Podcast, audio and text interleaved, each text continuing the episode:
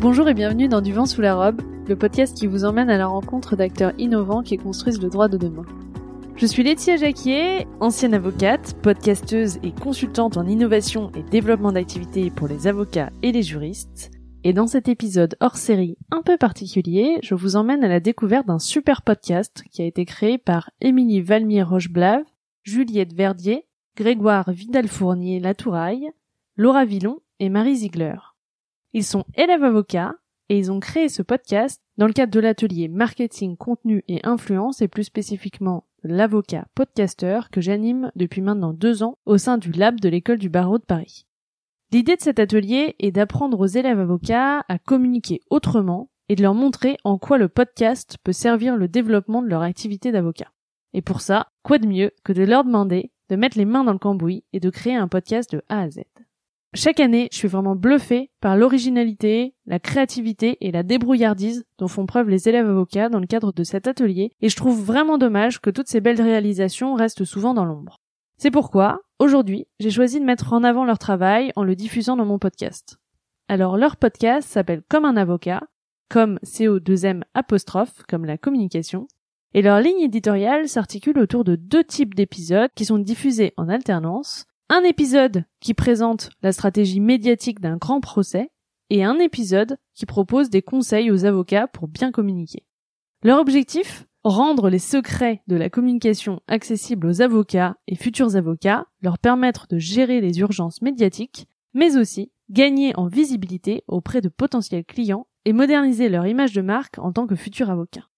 Dans leur premier épisode, réalisé dans le cadre de l'atelier du Lab, ils ont choisi de décrypter la stratégie médiatique déployée par Maître Vergès dans l'affaire Omar Mathieu. Ils ont su trouver l'idée, le sujet, le ton et les effets qui vont bien pour vous garder en haleine et je suis vraiment impressionné par le travail qu'ils ont réalisé en seulement dix semaines.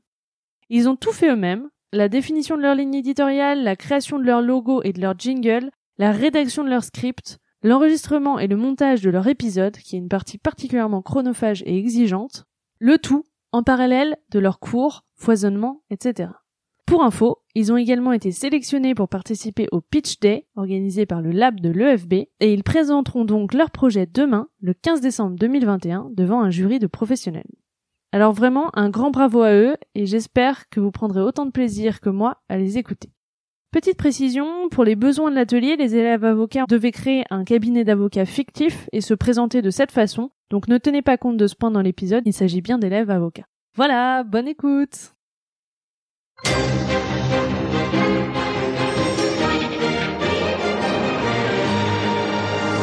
Il est 20h, bonsoir à tous. Voici les titres de l'actualité de ce dimanche. Le premier procès en assise du tourisme sexuel. Un homme comparé à Paris pour avoir abusé d'une petite Thaïlandaise. Première audience du procès du sang contaminé devant la Cour de justice de la République. Les ministres accusés s'expriment, les victimes les interpellent avec virulence. Ouverture du procès géant de la mafia à Palerme. 355 prévenus, 90 chefs d'accusation, mais peu de gros bonnets.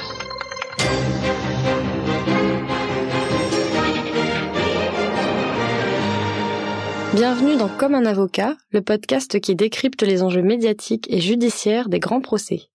Nous sommes le cabinet VZ et Associés, dédié au droit pénal et pénal des affaires, et dans ce podcast, nous vous aidons à comprendre les rouages de la communication judiciaire. Dans ce premier épisode, nous allons nous plonger au cœur de la stratégie médiatique de la célèbre affaire Omar m'a tué. Autre titre de l'actualité, qui a tué Guylaine Marshall? Omar Haddad reste à ce jour aux yeux de la justice le coupable dans cette affaire, condamné en 1991, gracié partiellement en 96, mais toujours pas innocenté. Omar Haddad, l'un des prisonniers les plus célèbres de France, a retrouvé ce matin la liberté après avoir purgé 7 des 18 années de réclusion criminelle auxquelles il avait été condamné pour le meurtre de Ghislaine Marshall. Premières heures de liberté donc pour Omar Haddad qui a quitté à la levée d'écrou la centrale de Muret après plus de sept années de réclusion. L'ancien jardinier marocain bénéficie, on s'en souvient, d'une grâce partielle de Jacques Chirac en 96. Aujourd'hui, Omar Haddad, qui a toujours clamé son innocence, veut continuer à se battre pour obtenir sa réhabilitation. Le 23 juin 1991, Guylaine Marshall passe sa matinée à se préparer tranquillement pour le déjeuner auquel elle est invitée chez des amis. Petit déjeuner, maquillage et quelques mots croisés voient défiler la pétillante quinquagénaire, qui passe également quelques appels, notamment à une amie qu'elle a conviée le lendemain. Mais ce 23 juin 1991, Guylaine ne se présente pas au déjeuner de ses voisins. Inquiets, ces derniers partent à sa recherche. La maison est ouverte, le petit déjeuner et le rouge à lèvres traînent encore dans la cuisine et sur le lit. Le temps semble s'être arrêté. Ce n'est que le lendemain soir le corps sans vie de Guylaine Marshall sera retrouvé par deux policiers. Elle est étendue dans sa cave, barricadée de l'intérieur, sauvagement battue. Plus troublant encore, de grandes inscriptions tracées en lettres de sang sont visibles sur le mur. Il est écrit Omar m'a tué. Or, Guylaine Marshall ne connaît qu'un Omar, son jardinier. Le 27 juin 1991, Omar Radad est interpellé et placé en détention provisoire par la police. Il est accusé du meurtre de son employeur, Guylaine Marshall. Mais Omar Radad crie son innocence. C'est le début d'un feuilleton judiciaire qui va agiter la France entière. D'un côté, les fervents défenseurs d'Omar Radad, persuadés de son innocence et qui crient à l'erreur judiciaire. De l'autre, ceux qui se rattachent aux mots sanglants sur les portes de la cave et voient en lui un meurtrier. Le 2 février 1994, près de trois ans après le meurtre de Guylaine Marshall, Omar Radad est déclaré coupable et condamné à une peine de 18 ans de réclusion criminelle. Les mots écrits en lettres de sang auront eu raison de la plaidoirie de la défense. Il tentera à plusieurs reprises de faire réviser cette décision, sans succès. Mais cela n'empêche pas l'opinion publique de croire en son innocence, qualifiant cette sentence de la plus grande erreur judiciaire depuis l'affaire Dreyfus. Le 23 mai 1996, Omar Radad obtient une grâce partielle du président de la République Jacques Chirac. Le 4 septembre 1998, il est libéré. Cette libération, Omar Radad la doit en grande partie à son avocat, Maître Vergès. Depuis le début de l'affaire, il se positionne dans les médias pour raconter l'histoire d'Omar et démonter point par point les assertions des policiers et magistrats. S'il n'a pas eu gain de cause devant le tribunal, il a largement gagné la bataille de l'opinion publique grâce à une stratégie de communication tentaculaire et innovante. En remettant en cause l'institution judiciaire, Maître Vergès a préservé la réputation d'Omar Radad et l'a mis sur le devant de la scène médiatique, tant et si bien que le nom de la victime, Guylaine Marshall, a peu à peu été effacé. Le dossier d'Omar Radad regroupait tous les ingrédients d'un dossier médiatique d'ampleur, si bien qu'il a déchaîné la curiosité des Français et les passions les plus vives.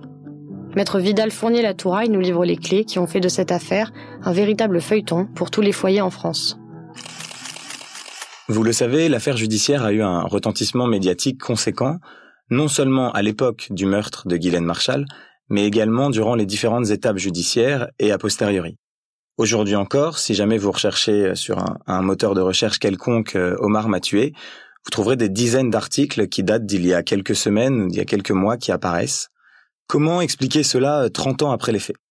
L'opinion publique, euh, elle a été tout de suite happée et intriguée par l'opposition des partis en présence.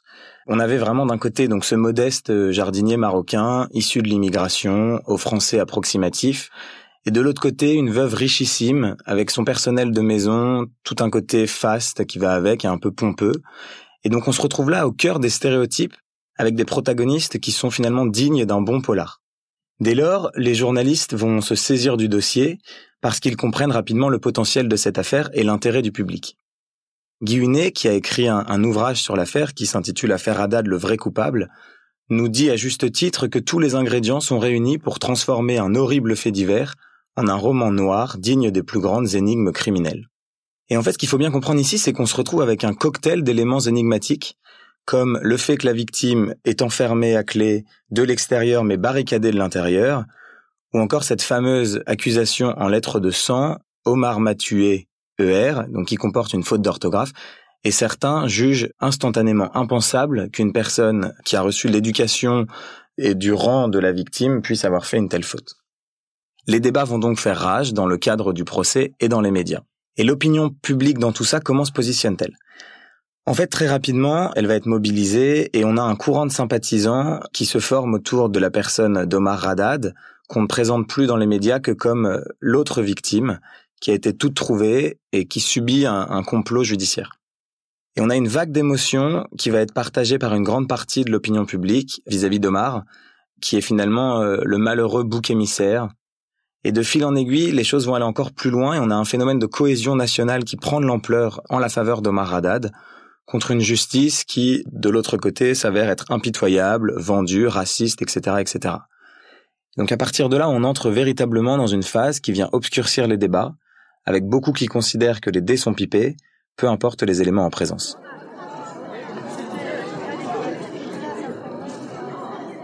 Comment les avocats abordent et utilisent cette mobilisation de l'opinion publique? Donc dans un premier temps, on a l'avocat d'Omar Haddad qui tente de faire abstraction de cela dès lors que le procès est en cours. Finalement, la pression est suffisante pour le magistrat et cela serait déplacé pour un avocat de tenter de l'utiliser à son avantage alors que le procès n'est pas encore terminé.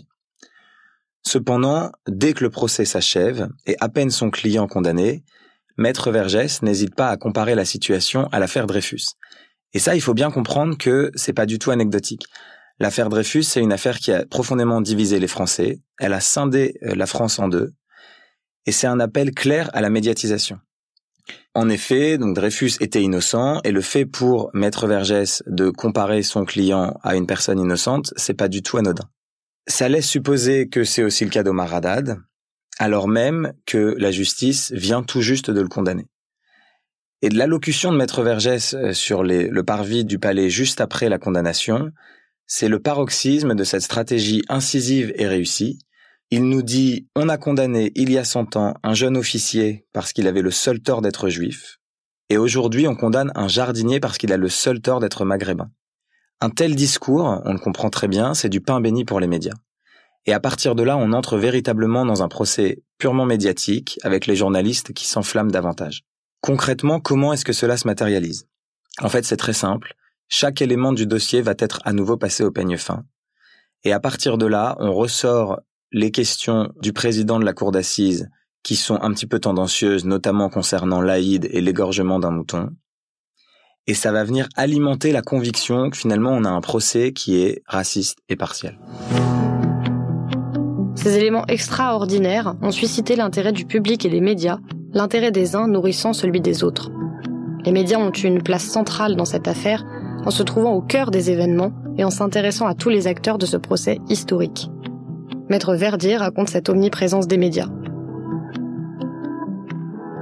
En effet, face à une bataille judiciaire qui s'annonçait perdue, Maître Vergès s'est lancé dans une campagne médiatique visant à persuader l'opinion publique de l'innocence de son client. La population française était très majoritairement favorable à Omar Haddad et s'est ainsi trouvée informée principalement par les médias. Ce sont eux qui ont forgé l'opinion publique. On va ainsi observer une omniprésence des médias dans cette affaire. Le traitement médiatique est quasi quotidien. Omar Haddad lui-même écrit dans son ouvrage Pourquoi moi que son co-détenu lui lisait chaque jour les nouveaux articles relatifs à son affaire. Son caractère sensationnel et ses rebondissements multiples faisaient de cette affaire le feuilleton dont les journaux s'arrachaient le prochain épisode inédit. Et c'est là où Maître Vergès a été malin, puisqu'il s'en est lui-même servi en révélant dans les médias de nouveaux éléments de son dossier. Cette présence médiatique s'est faite à tous les stades de l'affaire. Dès 91, il ne s'est pas passé une année sans qu'un média ne reprenne l'histoire d'Omar Haddad. Qu'il s'agisse des prémices de l'affaire, de son procès, de sa libération, de ses demandes en révision rejetées, ou encore des nouvelles demandes d'expertise visant à sa réhabilitation, la presse est présente à tous les stades. Le point de départ de l'affaire est pourtant un simple fait divers, qui a d'abord été traité majoritairement par la presse locale. Le dossier s'est ensuite enflammé peu à peu pour finalement passionner l'ensemble du pays. Les énigmes que pose le dossier vont occuper les journalistes et l'importance médiatique du procès va monter en puissance. Elle atteint un premier pic d'intérêt en 94 lors du procès d'Omar Haddad.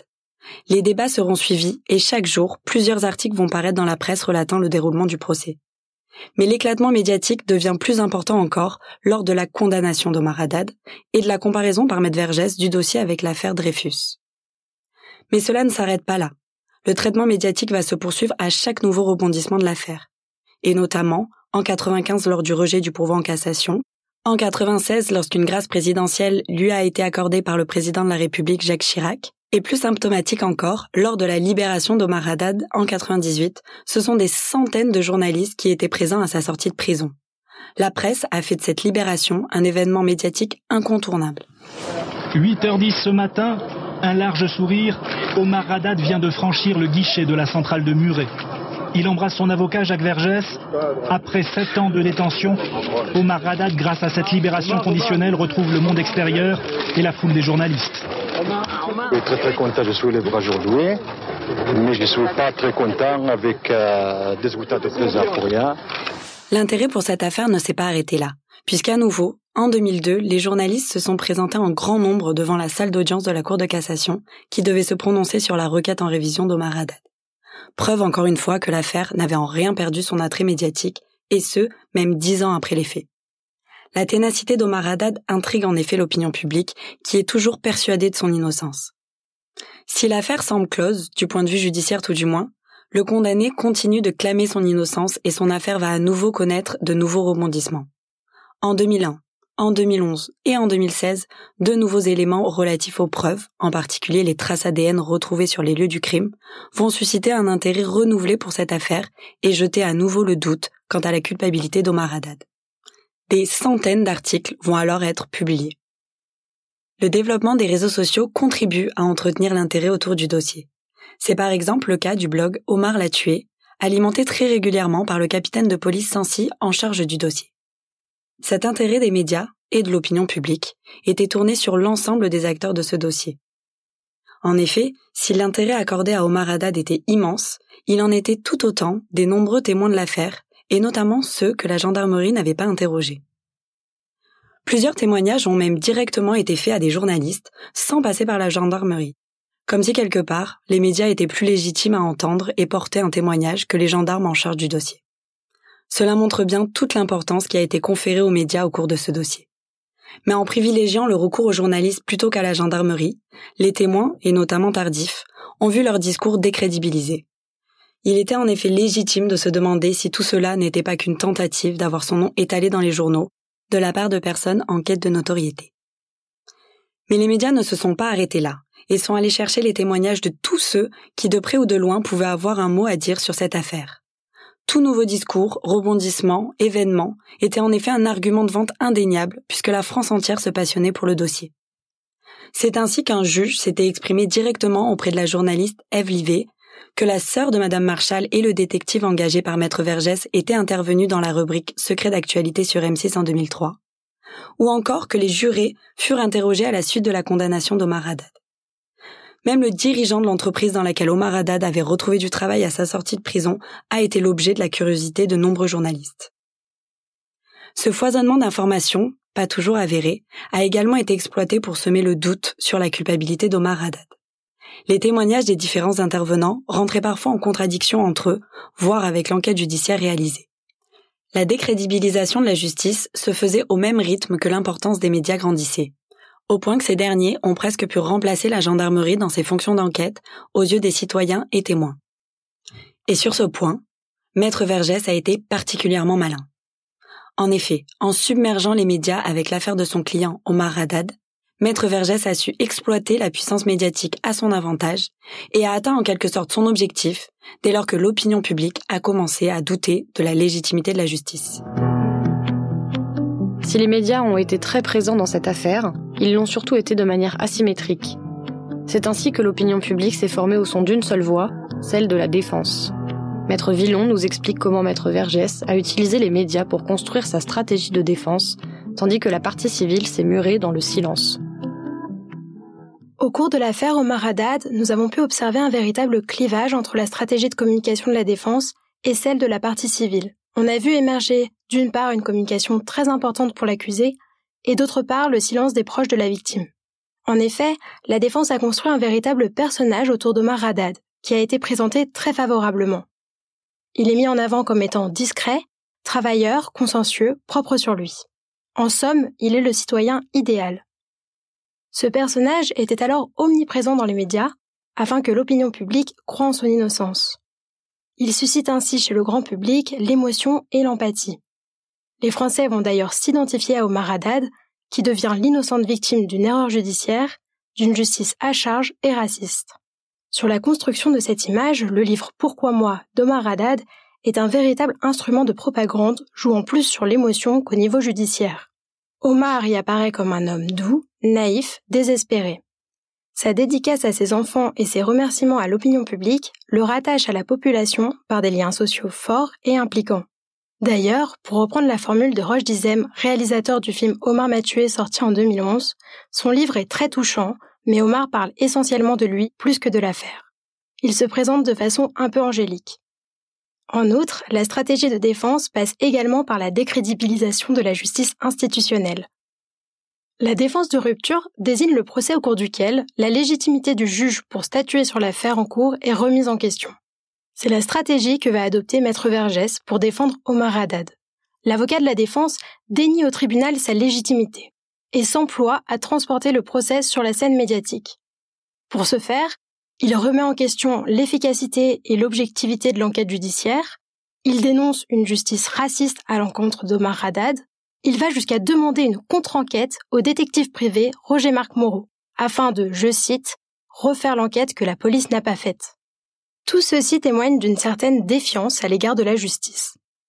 Maître Vergès a pris le parti de convaincre en priorité l'opinion publique et de décrédibiliser le travail de la justice et l'impartialité de celle-ci, en jetant un véritable doute sur la culpabilité d'Omar Haddad.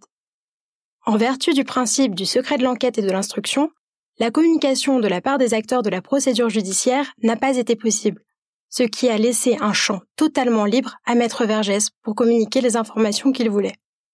Et quid de la stratégie de communication de la partie civile? Au contraire, la partie civile représentée par Maître Leclerc et Kiejman s'est murée dans le silence. Alors pourquoi une telle différence de communication face à la défense? Tout d'abord, tout simplement un refus de faire de la mort de Madame Marshall une affaire à sensation de parler pour satisfaire uniquement la curiosité de l'opinion publique. Ensuite, un refus d'entrer dans la polémique quant à la culpabilité d'Omar Haddad.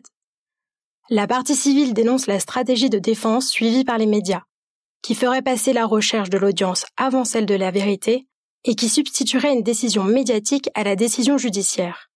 La partie civile exprime ainsi sa pleine confiance dans la justice. Ce silence va être défavorable aux proches de la victime. En effet, il va se retourner contre eux et servira notamment d'argument d'accusation quant à la responsabilité de Christian Veilleux, le fils de la victime Madame Marshall. Ce mutisme est une réelle erreur de communication de la part de la partie civile. Les médias se sont davantage penchés sur les déclarations d'Omar Haddad que sur celles des proches de la victime, ce qui a donné lieu à une présence médiatique quasi exclusive d'Omar Haddad et de son avocat Maître Vergès, au détriment de la partie civile. La stratégie médiatique de Maître Vergès a été redoutablement efficace. Sa réception par l'opinion publique, mais aussi par les acteurs de la justice et les instances politiques, a en grande partie permis la grâce partielle d'Omar Haddad, accordée en 1996 par le président Jacques Chirac. Maître Ziegler décrypte pour nous cette réception. Dans un premier temps, la stratégie de communication a impacté, au cours du procès, l'opinion publique et plus précisément les témoins. Plusieurs fois, ces derniers ont fait des déclarations erronées ou conformes aux événements médiatisés. Leurs souvenirs personnels ont été transformés par ce qu'ils ont pu lire sur l'enquête ou ce qu'ils ont appris par la suite dans la presse. Comme l'a expliqué le capitaine chargé de l'enquête policière, la justice médiatisée les a conditionnés, les a façonnés par ces messages. Les jurés ont également subi une pression importante avant le rendu de la décision, puisque la majorité des Français étaient persuadés de l'innocence d'Omar Haddad. Le président de la cour d'assises leur a d'ailleurs demandé de juger en leur âme et conscience, sans tenir compte de la médiatisation de l'affaire.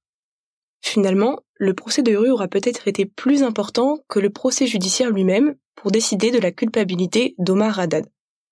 En effet, selon un sondage du journal Le Monde du 17 février 1994, 64% des Français estimaient qu'un nouveau procès Haddad était plutôt souhaitable.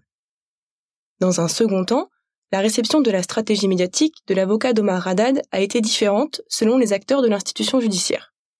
Prenons trois exemples. Le président de la cour d'assises, qui n'a pas souhaité se mêler au débat extérieur et polémique relatif aux décisions prises dans le cadre de ce procès, a tout de même été marqué par les accusations de racisme dont la cour a fait l'objet et qui ont remis en question son impartialité et la qualité de son travail de juge.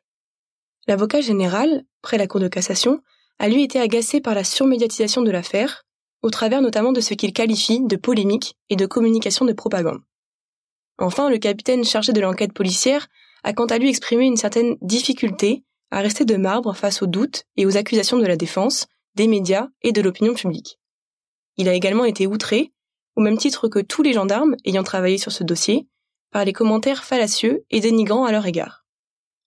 Enfin, la stratégie de communication de la défense a dépassé les frontières nationales en impactant les instances politiques marocaines.